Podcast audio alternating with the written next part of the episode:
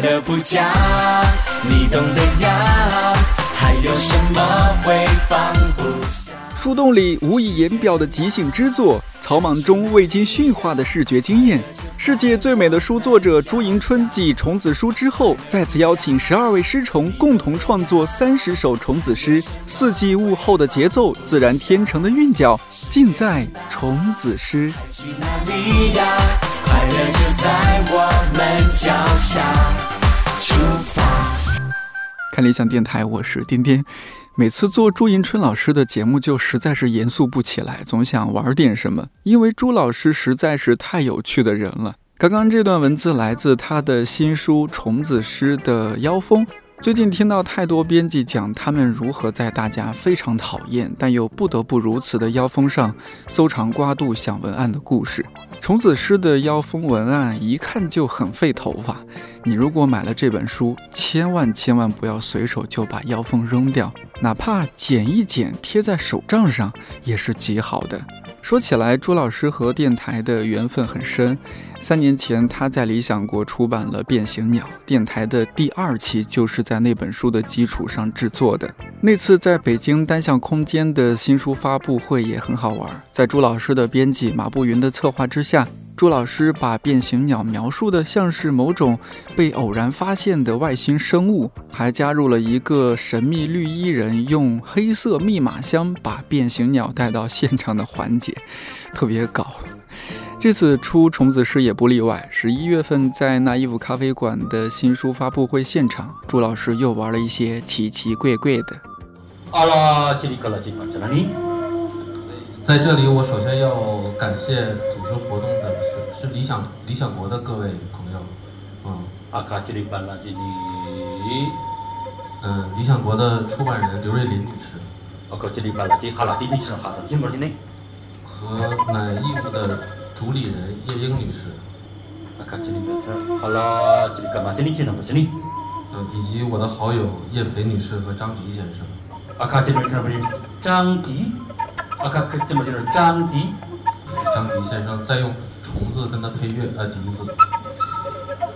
哈拉吉里嘎拉巴吉里上上荣吉嘛哈哪里，嗯，由我和十二位虫子诗人完成了一本书，叫《虫子诗》。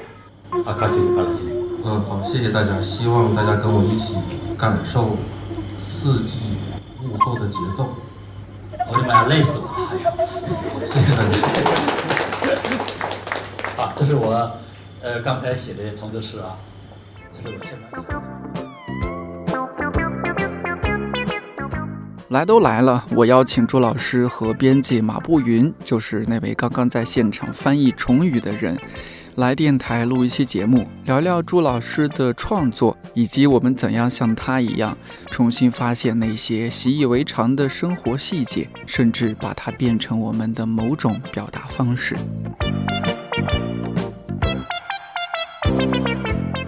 前几天刚拿到这本书，嗯，我 我是 一看到这本书，心想完了，又来了。朱老师又要被骂了。朱迎春，你为什么又做了一本浪费纸的书？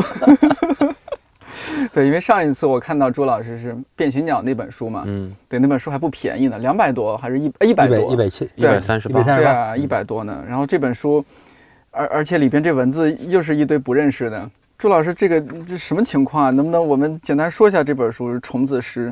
这本书是因为在做虫子书的时候，还有很多不过瘾的，没过瘾，所以我就在想，要过瘾的话呢，就是想，因为去年我参加了很多诗歌的跨年夜，嗯然后看到各个国家的人都在朗诵自己国家的诗歌，那么当时给我一个有一个有一个触动，就是，哎呀，我觉得我在听，比如说听法语的诗歌、德语的诗歌，听这个西班牙语的诗歌，这些这些诗人朗诵的时候，我在下面听，我觉得特别棒，因为每个国家的语言都不一样嘛，都他们都用自己的语言在朗诵。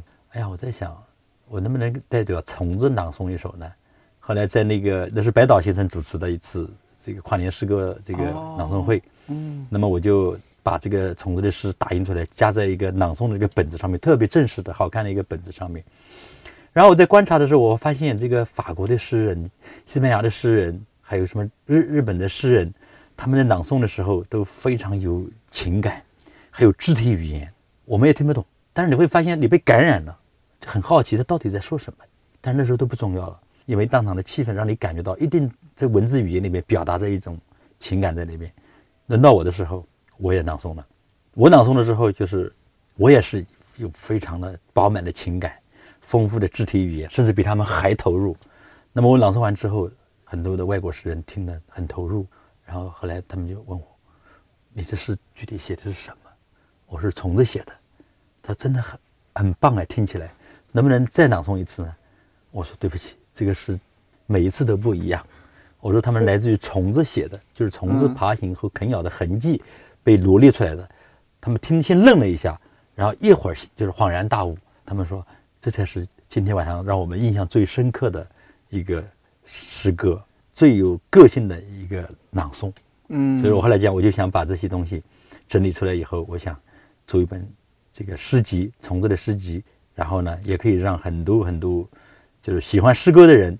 也会有一个另外一本诗集，就不是人的诗集，因为我们之前有一本书叫《不是人写的书》，是我们编辑马步云当时写了一篇文章嘛，叫这本书不是人写的，不是人写的。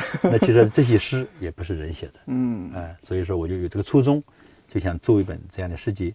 具体完成是花了多长时间？呃，因为之前这个这个文字都是从虫子书里边就开始做，然后一年时间里边我又开始收集了，比如说，嗯，像那个。书鱼就是在这个嗯呃书架上咬啃咬书的啊，对对对，比如说那个瓢虫，嗯蜜蜂，甚至还有这个蟑螂啊，听人家害怕叫美洲大蠊嘛，叫马步云经常跟我讲，不要叫蟑螂，叫美洲大蠊。我还好，我这个对。蟑螂我已经脱敏了，就是北方的蟑螂很小，但是我不是大学在成都读，我那边蟑螂长得跟螳螂似的，就是飞起来还挺高的，特别大。我跟你讲，在这个诗集里边，美洲大蠊的这个诗，这个文字，嗯，非常苍劲有力的。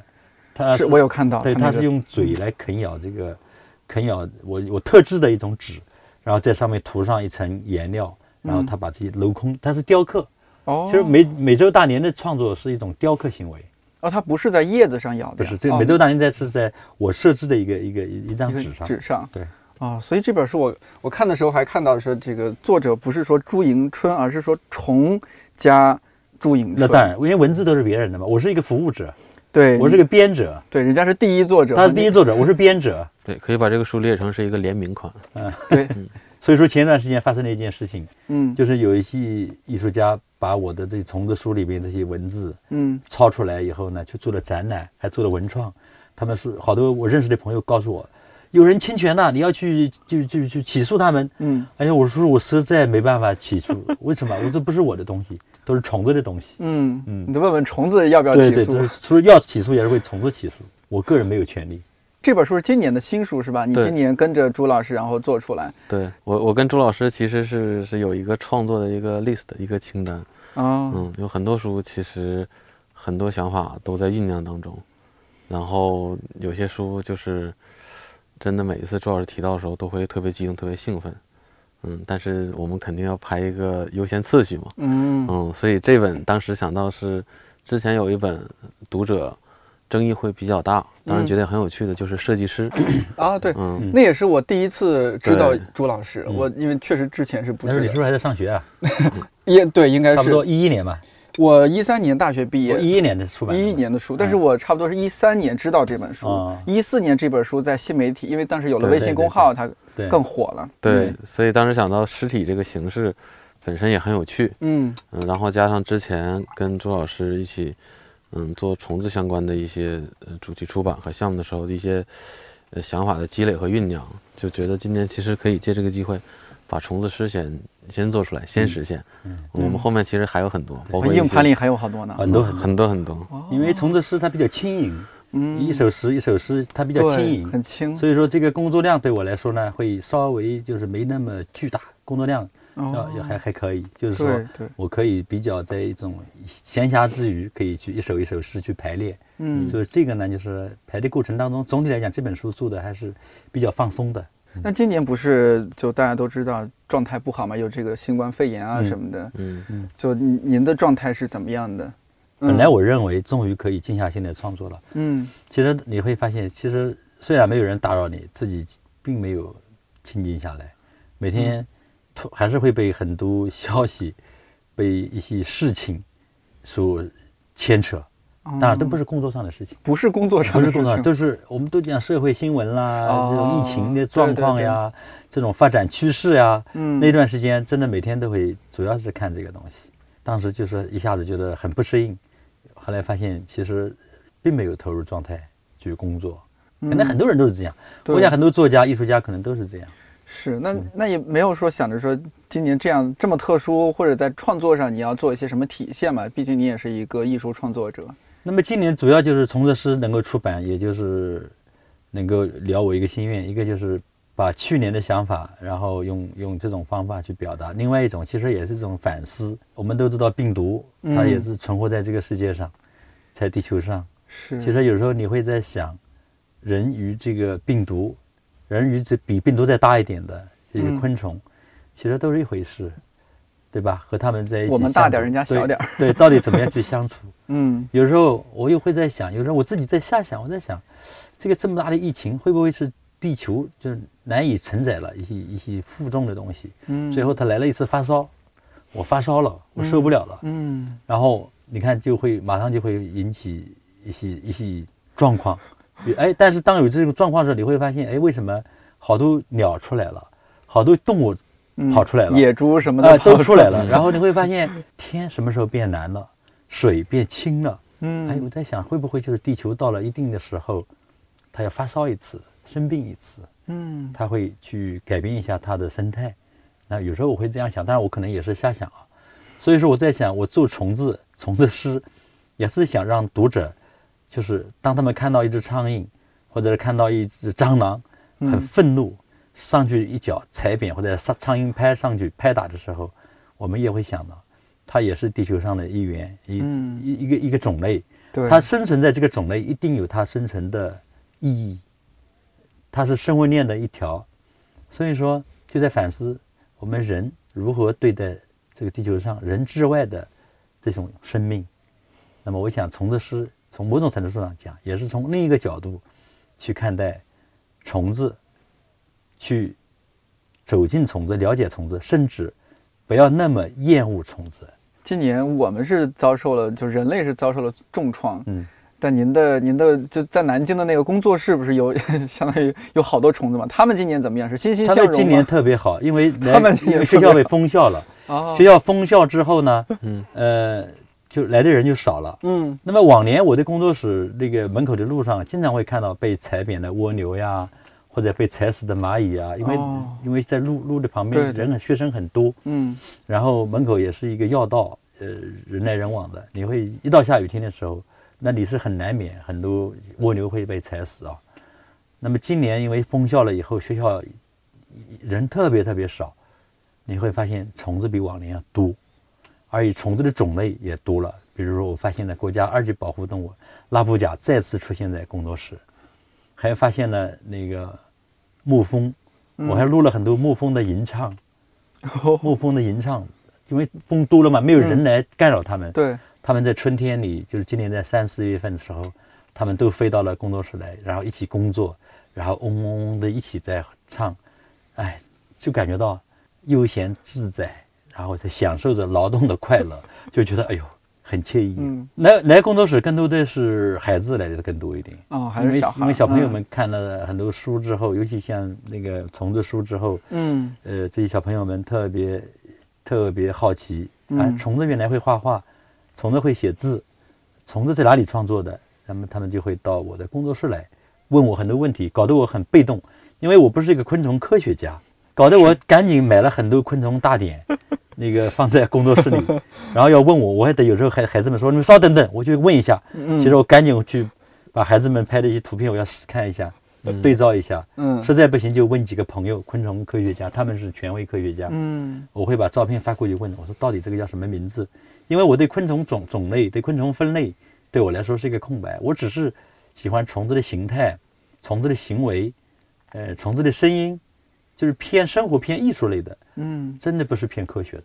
呃，就这三年，您是就我还很好奇，平时在做做些什么呀？因为虫子的事情还远远没有完成，它是需要大量的时间去投入、去积累、收集素材，那么这三年时间里，其实关于虫子的声音，一直是我在做的一些一个比较花时间的事情。虫子的声音，在一个朱篱笆这个主管那里，有一天我看到一个一个木蜂，它身体被卡在卡住了洞里边，然后头在外面。我讲是他妈妈把他生出来之后，把他孵化出来之后，他妈妈走了出去了，他也想出来，结果他的头被卡在那儿。那么我老远我就听到一个哭声，像孩子的哭声。嗯，走近的时候发现是一个牧蜂，然后我就觉得他很可怜。嗯，我就用一个一个小小的棉签，嗯，就是慢慢的、慢慢的帮他爬了出来。我当时想，我是一个助产师，但我把他声音也录了下来。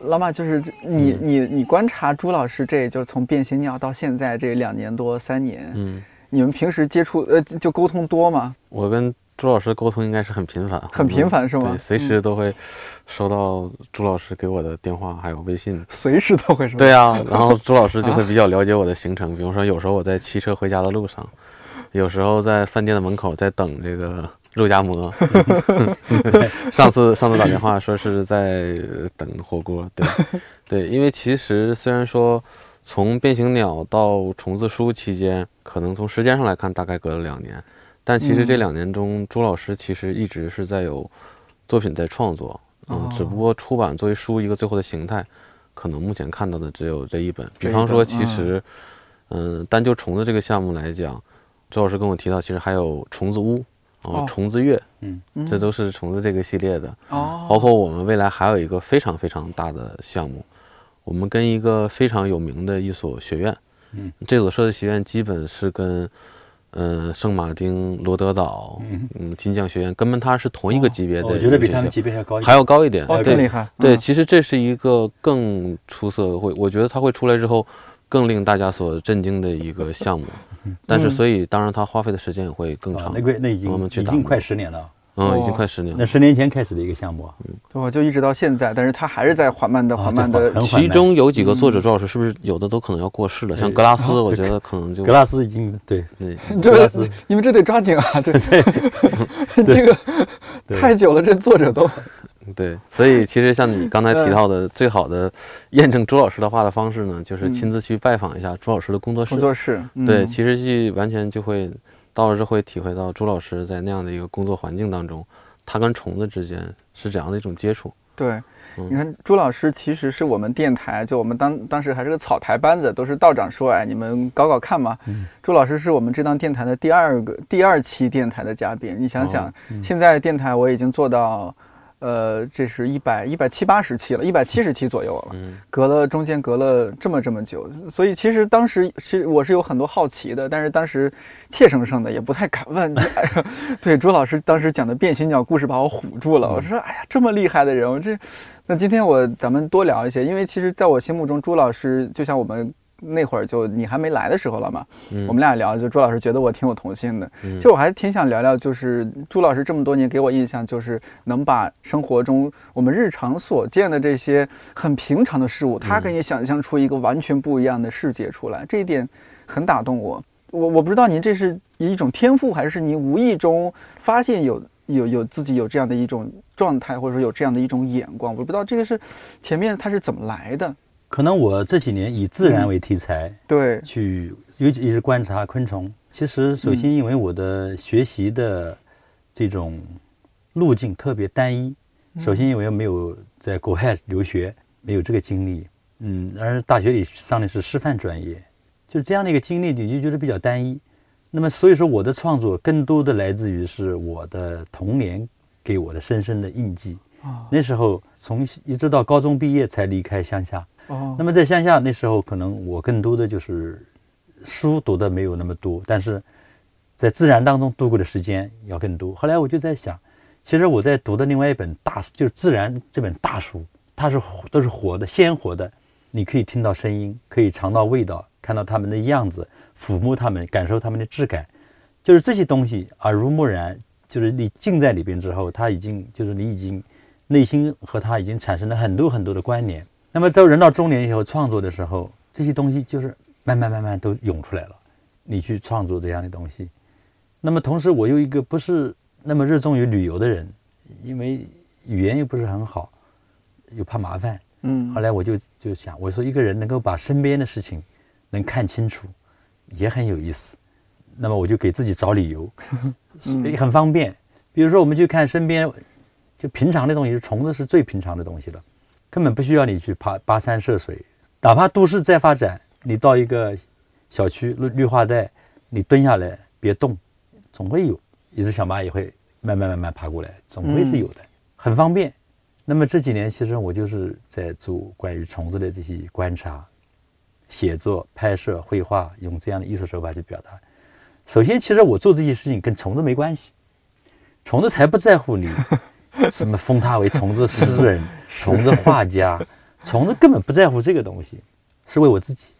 因为你看到一个虫子里充满了怜悯、嗯爱意、表达，其实你自己是幸福的，你自己那个时候你是。你是幸福的，是开心的，愉悦的，那么这种状态是让人是享受的。所以说，别人认为你是不是有环保主义？你一定对虫子怎么怎么，一定要干嘛干嘛？我倒真的，我说句老实话，首先是为我自己。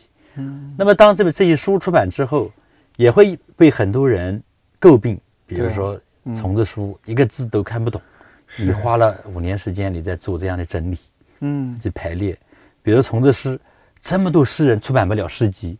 这么多诗人找你设计诗集，你都没兴趣，你偏偏就对一个虫子的这些痕迹，要把它当成诗去做、去排、去设计，你不是浪费资源嘛？浪费纸张嘛？嗯，我想，首先这个事情还是为了我自己，就是我觉得我在排列的过程当中，我读这些一行一行的字，我觉得特别开心。还有一种，当别人在看这些字的时候，他们犹豫，他们在迷惑。我在旁边看的时候，我就觉得幸灾乐祸。为什么呢？因为我语言不好，外语不好。你去了法国，去了德国，看人家书看不懂，嗯，但是还会买一些看不懂的书回来。为什么？好看啊！那好看也是这个世界上很重要的一个东西啊。对对。你说什么都要懂，你什么都要搞得清清楚楚，有时候搞清楚了还没意思，没有神秘感了。所以说，我就想把虫子书没有标准答案，你自己去看，你自己内心有什么，你看到了就会联想到什么。孩子看到的和成年人看到的不一样，书法家看到的和科学家看到的也不一样。那么虫子书它是一本开放的书，虫子诗同样也是这样，因为它的好看的形状，经过排列之后以诗的样貌排列的时候，当你是有想象力的或者有审美趣味的人，你看虫子诗里的版面，你会脑子里会闪现，他会读什么呢？他会怎么读呢？嗯，这些虫子到底是？它的痕迹为什么要这么走呢？它为什么要有的是弯弯曲曲的，有的是直来直去的，有的是点状的，有的是孔状的？它为什么会这样呢？那么就是神奇。那么从这诗可能有一点好处，就是说我这一次用了解说文字，就是说这些诗人的介绍是看得懂的。比如说美洲大年啊，就蟑螂、嗯，蜜蜂、瓢虫，他们的性格是什么，我都有说明。当然还有英文的啊，我就特别这次 就想把它做得很正式。也推广到国际上，让其他国家的人看到，也觉得很双语版，有双语版。那么这个英文呢是能读的，是我看到了。啊，英文是能读，但是这个英文呢又不是我设计的，因为有二十六个字母大小写，嗯，全部用虫子们啃咬的字体里边、字迹里边找到的二十六个英文字母大小写，再把它排列出来，就变成可以读，也可以想象，具有双重功能的一本诗集。嗯，我看到好像您是把它们咬过那个叶片，您把它摘下来洗干净，然后扫描，对，再把那那个痕迹的部分你再收集整理整理。这是由从一一万片叶子里找到的。哇，嗯，这个工作量很大，不是也很开心啊，很开心啊。收集一个自己喜欢的东西，发现每一片叶子都不一样，每一个形状都不一样，那是赚了，这种感受是是是赚来了，嗯。您最开始做这些事情的时候，应该挺多人不理解吧？现在也有人不理解。现在啊，对，现在但是你你你没有时间去管那些事，管那些了。嗯，人生苦短，你找到自己开心的事情去做，那么这些事情还能够被诟病之余，还有一大批读者去喜欢，跟你产生共鸣，已经够好的了。我看这书的时候，我还想到说，这本书如果在印厂印的时候。或虽然说印厂工人绝对是见多识广，什么书都印过，但看到这样的书，是不是也会觉得这作者是一个什么神奇的人吗？这个他们有你有和他们接触过吗？这个老马还是马不英，马 斌 对，帮我的书跟印刷厂主要接触的多，是吧？老马，你和印印厂，你去印厂盯过吗？盯印？对，每本书基本都要去印厂。对，当时那个变形鸟跟朱老师是一起去的。哦，对对，那个也一起。虫子师这次也是因为疫情，独立操作的。对，虫子师独立操作，结果结果马不英被我要逼疯了，他又逼人家厂，把厂给逼疯了，是吧？头发又掉了一些。对对对，你看都已经谢顶了，没有了。其实这次很荣幸，因为觉得跟朱老师合作这么多年，做朱老师的编辑，也真的能，嗯，有这样一个机会。朱老师信任我，真的授权让我自己去印厂去定印，还是挺开心的。哎，你怎么说话这么收着呀？完完全没有把东北人的这个幽默劲儿使出来。但其实到印厂第一个事情出现的就是这个机台的师傅给我打电话，他让我从休息室过来。他说：“哎呀，老师不好意思。”我说：“怎么？”他说：“这个书我是不是印就印反了？” 就是因为虫子字，嗯，因为他没有正反，他没有正反，然后他就很担心。他唯一能找正反的呢，是每一个诗人，虫子诗人的，呃，对，那个是汉字。然后他看其他，他哎呦，马老师这个是不是我们拼错版了？然后那个，因为这个书当时就是我们只签了数码样，没有蓝纸，蓝纸是拼版用的。要不要拿蓝纸看看？嗯，然后我就说，我说没有拼错，我说这是虫子诗人的字，这是虫子诗。哦，然后他们就特别的。就震惊，震惊哦！他说，就是我们印了这么多，因为那是一个呃，在北京印艺术书很好的哦，雅昌是吗？嗯，不是，是是另一家，另一家。对对对，然后说，哎呦，这个作者太棒了。他说，从来都都没有接触过这样的艺术家和作品。嗯，他说，那这个应该怎么读啊？我说，我说买一本。他说，你既然是自己印的，一定要买一本。对，其实就刚才提到说，朱老师的有些书，大家会认为是。浪费纸，其实其实我不这么认为。其实包括像朱老师刚才提到，他为了去集字，去收集这些虫子记的字母也好，嗯，其实是背后有大量的一个积累，花了很大的时间，很费力气的。嗯，我自己感觉啊，朱老师今天也在，其实我自己感觉朱老师在做费力但正确的事情。怎么理解？嗯，我觉得朱老师他做的每一本书，其实背后都是大量的时间的积累。呃，因为每一本书跟周老师合作，我都要去，基本都要去随园书房。周老师大概每天早上七点半就要在工作室开始工作了。哇，七点半就开始了。然后晚上，因为讲到说，有时候 朱老师给我打电话，我正在骑自行车的路上，是因为朱老师可能八九点钟还没有下班。嗯。然后呢，其实我们讲到一个时间维度，我们会觉得可能一年一个月是一个人类的一个尺度。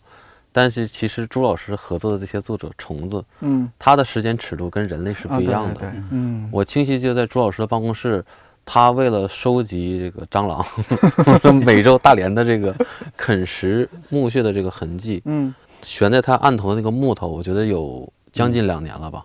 不止了，不止了，应该。那个时间非常久，嗯，所以说所有集字，包括在虫子时体现这些虫子。诗人他们所最后留下的这个诗篇，都是真真正正的，朱老师很耐心的等待他们自己创作的完成的，没有任何的人工的干预。我觉得这点是很难得的，所以我们说这是一个很很费力的。嗯。但为什么说说正确？当然，我觉得可能我自己不太不太愿意用什么正确、错误这样的词。但我觉得这个就是朱老师是让我们在回归书和文本的本身，因为可能我们自己本身我们讲的就是我们自己的文字叫。殊途同源，嗯，所以其实这些文字，我们看起来可能首先第一眼是陌生的，它是不可辨认的。其实认认真真每一个视频去看的时候，嗯，我记得我第一次看到朱老师给我拿这个项目，就说，哎，这个很像波斯的细密画，然后这个很像我们的那个隶书，嗯，其实仔细看看，这些浑然天成的尸体的写作，其实跟我们人类的书写文明、书写文化，嗯，是能找到这种关联的，是非常有趣的。这些形式都不是朱老师可以做，而是本人自然就是这样的。朱老师只是在把它发现了而已。我是个编者，我是个编者，我编者虫子不会说话，我不是创作者。嗯，像里边，你像我，我翻到这个，我我第一次看的时候，总觉得这像有有一个人在游泳池里游泳，是不是那个胳膊象形文字？对对啊，然后我就想，这个名字叫太阳底下游泳，因为这好像是也也有太阳，是吧？啊，太阳下游泳，那你就是 太阳底下没有新鲜事。这个诗其实就是这个名字，是吧？啊，真的吗？真的真的，还有一首诗，其实名字叫做《我的孤独是一座花园》。对，这是一个真真正正的一个诗。可能吧，有人我我相信肯定会有人觉得这书荒唐，就是就像朱老师说的，你给人类出的书诗集都好多诗人出不来，你给虫子出，但是你在这个上面这种文字又让你有另一种不一样的想象力。其实朱老师在做一件我认为是非常有有意义的事情，朱老师在训练我们的眼睛。哎，对，您有没有这种样一个经验？就是我们现在的简化字，尤其是独体字的简化字，我们把它写无数遍的时候，我们对这个字会陌生。嗯，哎，我有时候会有这种，这个字是不是该这么写？嗯，对对对，会反而繁体字的时候可能会没有这个，但是简体字的时候，我们反复在写的时候，嗯，一定会感到陌生。对，然后我会自我怀疑，这个字真的是这么写吗？嗯，比方说无为的无，或者我自己姓是马，嗯，其实这就是因为我们对文字的一个掌握的时候，它有一个认知的变化过程。嗯，就是从熟悉到陌生，再到熟悉。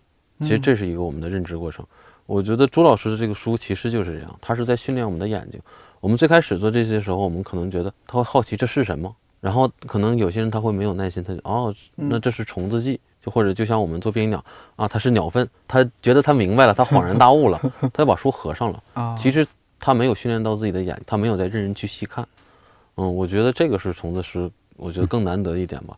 也是当时周老师给我分享了一部分作品，我就特别激动。我觉得，嗯，特别应该做成一本书的。我那时候排挤也会给他看，嗯，哦，我还对我还吓过他。我说我得到了一个手稿，我弄手机拍发给他看。第一个读者啊，嗯，你说对，这是做朱老师的编辑最幸福的，是太幸福了。对，就经常能受到这种视觉和艺术上的刺激，我觉得这个很重要。我给有完全完全不认识朱老师的朋友看，我说：“你看这本书觉得怎么样？”他翻了一下说：“哦，这是个绘本啊，是是绘本。”我说：“这是诗集。”因为你你也因为这些作品这些年的这些作品也去过几次国外了嘛？对，去过是吧？对，老外的反应是怎么样？我还挺好奇。比在国内要包容的多哦。对，就是我们去过德国做展览，去过英国做展览，嗯，去过捷克做展览。呃，包容度非常大，他们都是带着一种崇敬的心情在看这些虫子们的作品展，带着惊叹的那种表情，他们会自己用手机拍很多。那么这个虫子，原来那个虫子书呢，已经出了英文版了，现在很快要出德文，不能叫德文版吧，叫德国版。嗯，德国版。德国版。对，呃，那个台湾的繁体字竖排，嗯，已经出版了，也出了，也出版了。哎，那么日日日文版呢，我们也在在洽谈之中，而且这本书就是。在美国的很多大学里面，图书馆都有这本书。我有几个学生在美国，他们给我发了发了目录。哎，他说您的书怎么在我们大学里都有啊？虫子书是吧？不是这个这本书，这本书还没上市。对，因为这本刚出来嘛。虫子书它都有，而且这里面还有很多内容被德国的一个讲昆虫的一本科学书收了部分进去，他们是当成昆虫的痕迹 哦部分，对，昆虫的足迹部分收在里边。因为之前关注这样的人也应该很少。行为研究，对，所以说，嗯，我现在就觉得慢慢的会有很多人越来越喜欢，在国内可能也会这样。先不急吧，不要着急吧。我我就是投入时间把事情做好，嗯，然后再给时间让他们去理解，嗯，呃，我想有很多人一定会慢慢的喜欢上这本书。朱老师，您是一个性子急的人，还是性子挺慢的一个人？你觉得？有时候急，有时候慢。比如说，一旦这个上次跟马步云那个，一旦那个书出了问题。那我我就会急了，我跟他他就比较惨。他印的书印的好的时候，我也会打电话，马上会打电话告诉他，嗯，这个书印的非常好，哎，很感谢。但不好的时候，我马上也会打电话。上一次我跟他说了，我说我辛辛苦苦了一年多，最后砸在这个印制上，他他当时很 很紧张。哎，你这个有时候你你不服气啊，是你花了大量的时间，嗯，编排呀、印调色呀，然后打样啊，嗯，最后拿到手书。有偏差，嗯，就急了，哎。但虫，因为您观察虫子这么多年，会不会虫子还是教给你一些让你慢下来的很多东西？虫子只告诉我什么叫本真自然的生活，该急急，该慢慢，是吧？就是本真自然，嗯，没有名利心，没有功利心，就是生活。我估计虫子也没有忧伤。对，我估计它吃饱喝足了，它就是它就这种状态就是自由自在的状态。对，就是有时候发现，哎，人要能像它虫子一样自由自在的就好了，飞翔啊，鸣唱呀，对吧？哎，在水里呀，在天上呀，哎，找到自己的节奏。对对，虽然他们的生命很短，嗯，但是你发现他的生活状态很自由。对，但也但也充满了危险呢。那人也充满了危险呢。哎，是 是，哎呀，我最近看综艺节目也是聊到一些，就是说，哎，其实人很脆弱的，你不知道会因为种种奇奇怪怪的原因死掉的。对呀。但是虫子的数量比人的数量要大得多得多呀，嗯，大太多了。但只不过人的寿命会比虫子时间长而已。嗯，哎，我觉得您的书应该更受小孩子喜欢，因为大人是有点想象力。嗯，对，就是正是因为孩子具有想象力，他看到自己稀奇古怪的东西，他们会去问大人。嗯，导致我这几年就是会不断的去回小学、中学。哦，你会去到这些？对对对，去跟孩子们在一起。嗯，一个就是看孩子们看到这个书之后。他们的那种表现，我觉得会非常有意思，嗯，然后还有孩子们的提问也会给我一些灵感，他们会问很多稀奇古怪的问题。嗯，他们会问什么呀？比如说，虫子对你为他们做这么多的事情，他们会跑到你家来感谢你吗？蚂蚁看到你，是不是就不会偷吃你的东西了？比如说，你给蜜蜂，你抢救了一个蜜蜂。嗯，他看到你以后，你走到他家门口，他会蛰你吗？嗯，小孩会问这个问题，好可爱啊！他会蛰你吗？那这这种问题您怎么怎么回答呀？嗯，我说，如果是蛰我，可能是因为他们觉得我在要伤害他们了。嗯，因为虫子不会主动攻击人的。嗯，它只有他们认为他们自己的生命受到威胁的时候，他们才会攻击人。对，所以说，我们自己遇到虫子在野外，比如说遇到。马蜂窝啊，嗯，或者遇到其他的一些有攻击性虫子的时候，嗯，我们就是要稍微远离它们一点，呃，让他们不要误会我们。对，因为虫子它不被误解的时候，它才不会跟人产生争执。对，是，人家有更重要的事情要做。对呀，嗯，所以说会教小朋友们，呃，怎么样和这些虫子们相处，也不要莽撞，莽撞了就会造成误会，误会就会中伤双方。是，嗯，那对于大多数人来说，其实您的作品多多少少还是有门槛的。因为有门槛，对，因为它还是偏我，你看这个上架建议艺术，它还是偏一种艺术类的书籍。嗯，呃，您用您的作品想告诉大家说慢下来，但是其实很多人是身不由己。最近强调什么内卷，就是你你在那个社会机器之内或者工业机器之内，你是慢不下来的。那这种快与慢，其实是很多人是很无奈的。但是你你有没有更多的一些想法，针对现在我们大家这种快和慢？尤其今年，我觉得大家会有很多反思嘛。今年这个因为疫情，忽然觉得我们以前疯狂的那种工业快速的扩张，或者说比如说旅游业那种快速的把一个美丽的乡村，然后一方面也是让它兴盛，但是另一方面感觉有点把它摧毁掉。大家反思很多事情。嗯。今年你有没有一些新的想法？关于快与慢，关于我们人类的一些生活，就尤其虫子给到您的。嗯，在我来说，因为每个人从事的工作性质不一样。嗯。那么我呢，可能是呃。比如说偏偏创作型的人，嗯，那么在我来说，我接受快，我也践行慢。为什么我接受快呢？我就觉得很多事情是更快是为了更慢。怎么理解呢？嗯，比如说我们现在从北京到南京三个多小时，非常快，嗯，可是正因为这么快，我把很多时间节省下来，我可以很快的到南京，慢下来，嗯，做我的事情。对，所以说我接受就再快两个小时也挺好的。嗯，那么我就很快从南京到到北京来，完我就可以坐下来喝茶喝咖啡。嗯，咱们慢慢的谈事情，它不是匀速的。所以说我们每个人要选择，就你的工作性质可能跟你接受的慢和快这个关系不一样。嗯，比如说我们现在很多信息流通很快很快，对吧？随时就很快。那么打字或者电脑打字或者这些都都都很便捷。嗯，便捷我把便捷理解为让我们变得更慢。比如说，我们去观察一件东西，去创作一样东西，去思考一个东西，可能让我们就有时间了。对，因为那个快，才有我们的慢。哦，所以我是认为这样的。我从来不认为快不好。对。但是呢，我认为因为快而让我更慢。嗯嗯。但可能这也要牵牵扯到一个个人的选择，就是你前面的部分，因为技术进步或者怎么样，你已经让你很快很快把它完成了。但接下来能够允许你慢的时间，你是否有那个心态让你自己慢下来？对，关键是登上这个列车不晓得下来了，那也比较麻烦。对，而且习惯了。对，你就慢下来，你不知道做什么。对啊，我们比如说我们坐飞机很快，嗯，我们在飞机上有时候可能看不到风景，对吧？嗯，但是它飞一个多小时就到南京了，嗯，它很快。那一旦我在一个多小多小时内我到了南京之后，那我就要晓得了，我的思维我的马上就要下来，速度也要下来了。嗯，你不是还用飞机的速度去过去过生活？是，你得回到地上接地气的生活，这个节奏要自己去调整。当然需要自己调整。我前几天就是周五下班的时候，我们办公室同事还聊起来，就是说这个，哎呀，说因为我们平时加班确实比较多，说是有时候吧，其实也不需要你加班，你周末你你没必要来公司，或者没必要在家里打开电脑加班。但是呢，哎呀，你总觉得就是平时因为习惯快了，你不做点什么事情吧，总觉得是哪里不太对，你就得打开电脑，你要不要把这个稿子再梳理梳理，要不是把那个节目再剪一剪。那天我和同事我们聊到这些事情，那就是这个司机有问题，就是驾驶着身体的这个司机有问题。嗯，就这个司机他要学会，他老是快开快车就习惯了嘛。嗯，他就他一上车他就得快嘛。嗯，就是这个司机我们得知道什么时候开要快一点，什么时候慢一点，什么时候停下来。嗯，这是要训练一下自己的。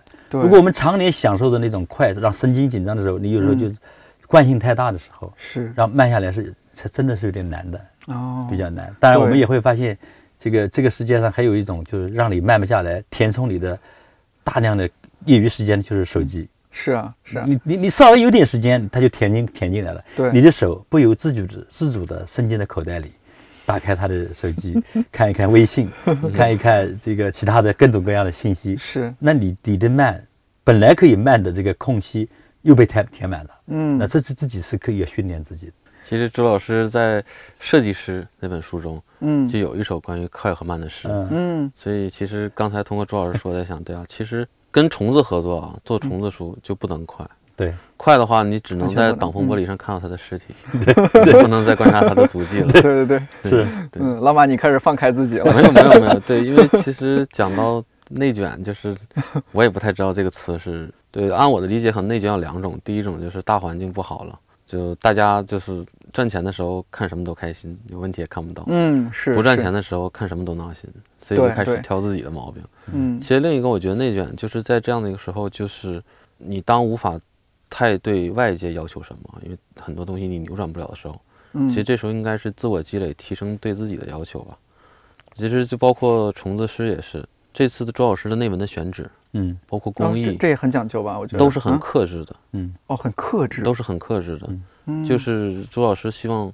首先想到就是作为一本诗集，嗯，它应该是用一个什么样的纸张，什么样的一个颜色，包括版式去呈现。嗯，哎，这个我们可以稍微讲讲，因为之前确实录节目没有太太细的讲到纸张的问题。对，因为以前可能就不会，可能其他的一些书就会有另样的一个思路。那现在来讲，其实我觉得也算一种内卷吧，就是想书本来应该是什么样，诗集本来应该是什么样。那书作为一个纸质的一个载体载体的话，它最基础、最应该去规范的那些东西，应该去怎么做好？步子不要拉太快了。对，那你你就你就把印章扯坏了吗？扯不到蛋就扯到印章了吗？那那那比如说这这本《虫子诗》，就是它这个这这纸，我看起来是它灰灰的，有点像理想国的那个主色调一样。嗯，这这是有什么讲究？这是一款纯纸，周老师。对我们原来是想一款本身纸就是灰色的纸。啊，特别好，但是呢，贵了，就是这个是很纠结的，就是你给读者呈现一些什么样的东西，比如说这本书如果做的太贵太贵的话，那么我知道很多读者就是你超过五十块钱的书啊，他就要想一想，嗯，他就会想这本书到底值不值这个钱，嗯，那么后来我就在想，我首先还是想让，呃，更多一点的读者能够去接触这本书，后来我们就是用。用印刷的方式，嗯，这个灰色是印上去的，当然了，印的非常好。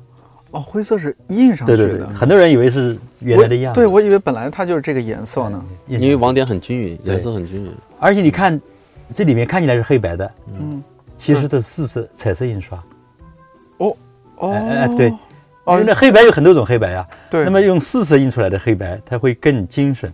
就是，所以说你要想省钱的话，就用单色印就可以了。对，就是口红色号弄得比较好。对对对，嗯对对。然后封面上我们又用了一个淡粉色。对，这个淡粉。淡粉色一般人不太用这个这个颜色，但是这次为什么要用呢？一个对，用的人少，哦，用的人少，这个颜色比较特别。对。另外它很温暖，就是我就是想这本诗集是温暖的诗集，呃，有生气的诗集，甚至还略显一点时尚。所以说，我想不管是女孩子拿这本书，还是男孩子拿这本书，在地铁上看。在飞机上看，都会引起他邻座的这些旅客的好奇哦，因为一个文字你看不懂，有格调。对对，因为书的样子 就打开了一看啊，对对对，是吧？对哦，你看得懂吗？哦，我看得懂，这个我给你念念，对对对，是吧？对，所以这就是书的那个主宣传语的第一句话，嗯，就是树洞中的那句话。哦，其实这个就是可以理解成，就是你心情很不好，对，或者很愉悦的时候，你没有一个表达的一个方式。这时候就拿出一个虫子诗，你就叽里咕噜在那读，其实你就可能是在骂旁边那个人，但这个人问你在干嘛？然后我我在读天牛的这这首诗啊，写的真好啊，原来有这样的其实对，其实虫子诗是一个树洞。哎，这个就很好玩了。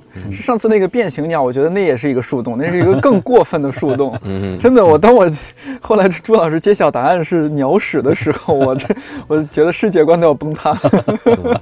朱老师特别的可爱，我记得朱老师当时做变形鸟之后，嗯，每去一个中小学，因为都是学校邀请，因为那帮小朋友看了之后就会提出各种奇奇怪怪的问题。还有一种问题就是问朱老师，就这个变形鸟有没有活的？我们怎么去复活一只变形鸟？因为他以为真的是有。对，小朋友们很很可爱。朱老师是不是杜尚对你影响还挺大的？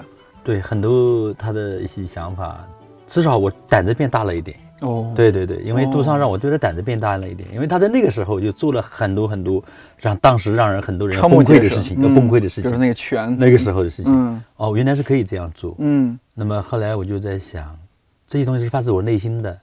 我并不是要说要哗众取宠，因为我花了一年或者五年的时间去做，去哗众取宠一下。嗯，我说那样有点太不值了。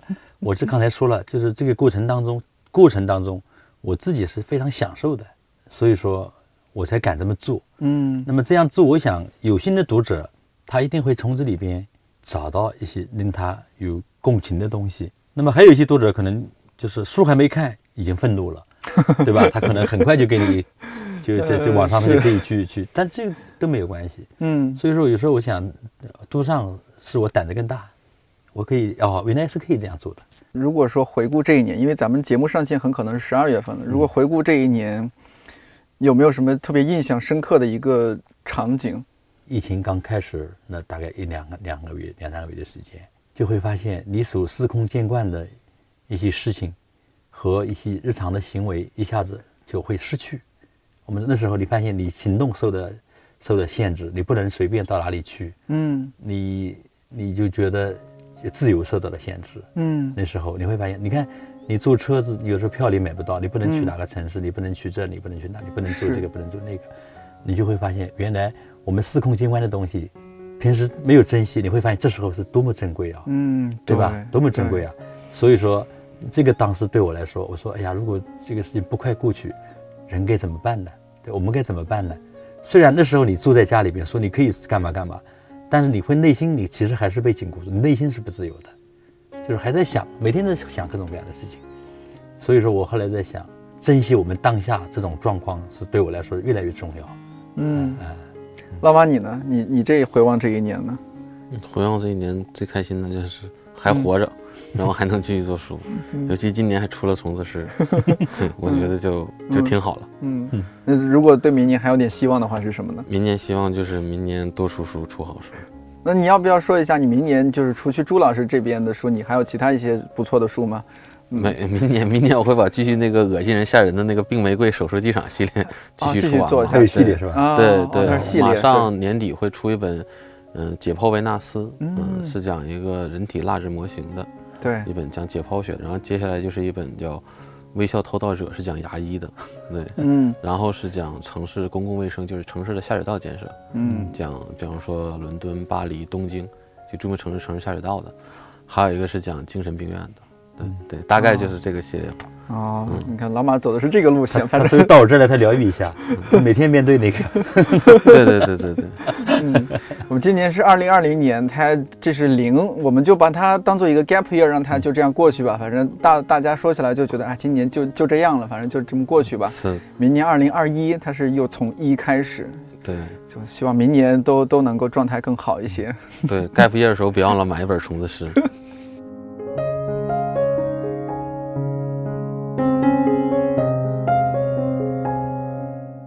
可能有两类人会对朱老师的书感兴趣：好奇又充满想象力的孩子，开放又童心未泯的成人。如果你是第一次听说朱迎春，可以再找他以前的作品来看看，比如《设计师》，诗是诗歌的诗，《蜗牛慢吞吞》，还有《虫子书》。在我看来，这些都不只是书了，甚至是当代艺术。说起来，我的同事好运来策划制作的新节目《曲妹当代艺术入门》已经在看理想 APP 上线了。搭配朱老师这期听，或许有不一样的感受。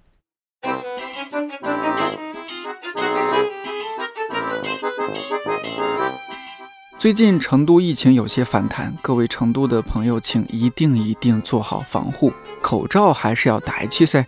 离二零二一年还有三周，希望大家都平安健康。看理想电台，我是颠颠，祝你早安、午安、晚安，我们下周四再见。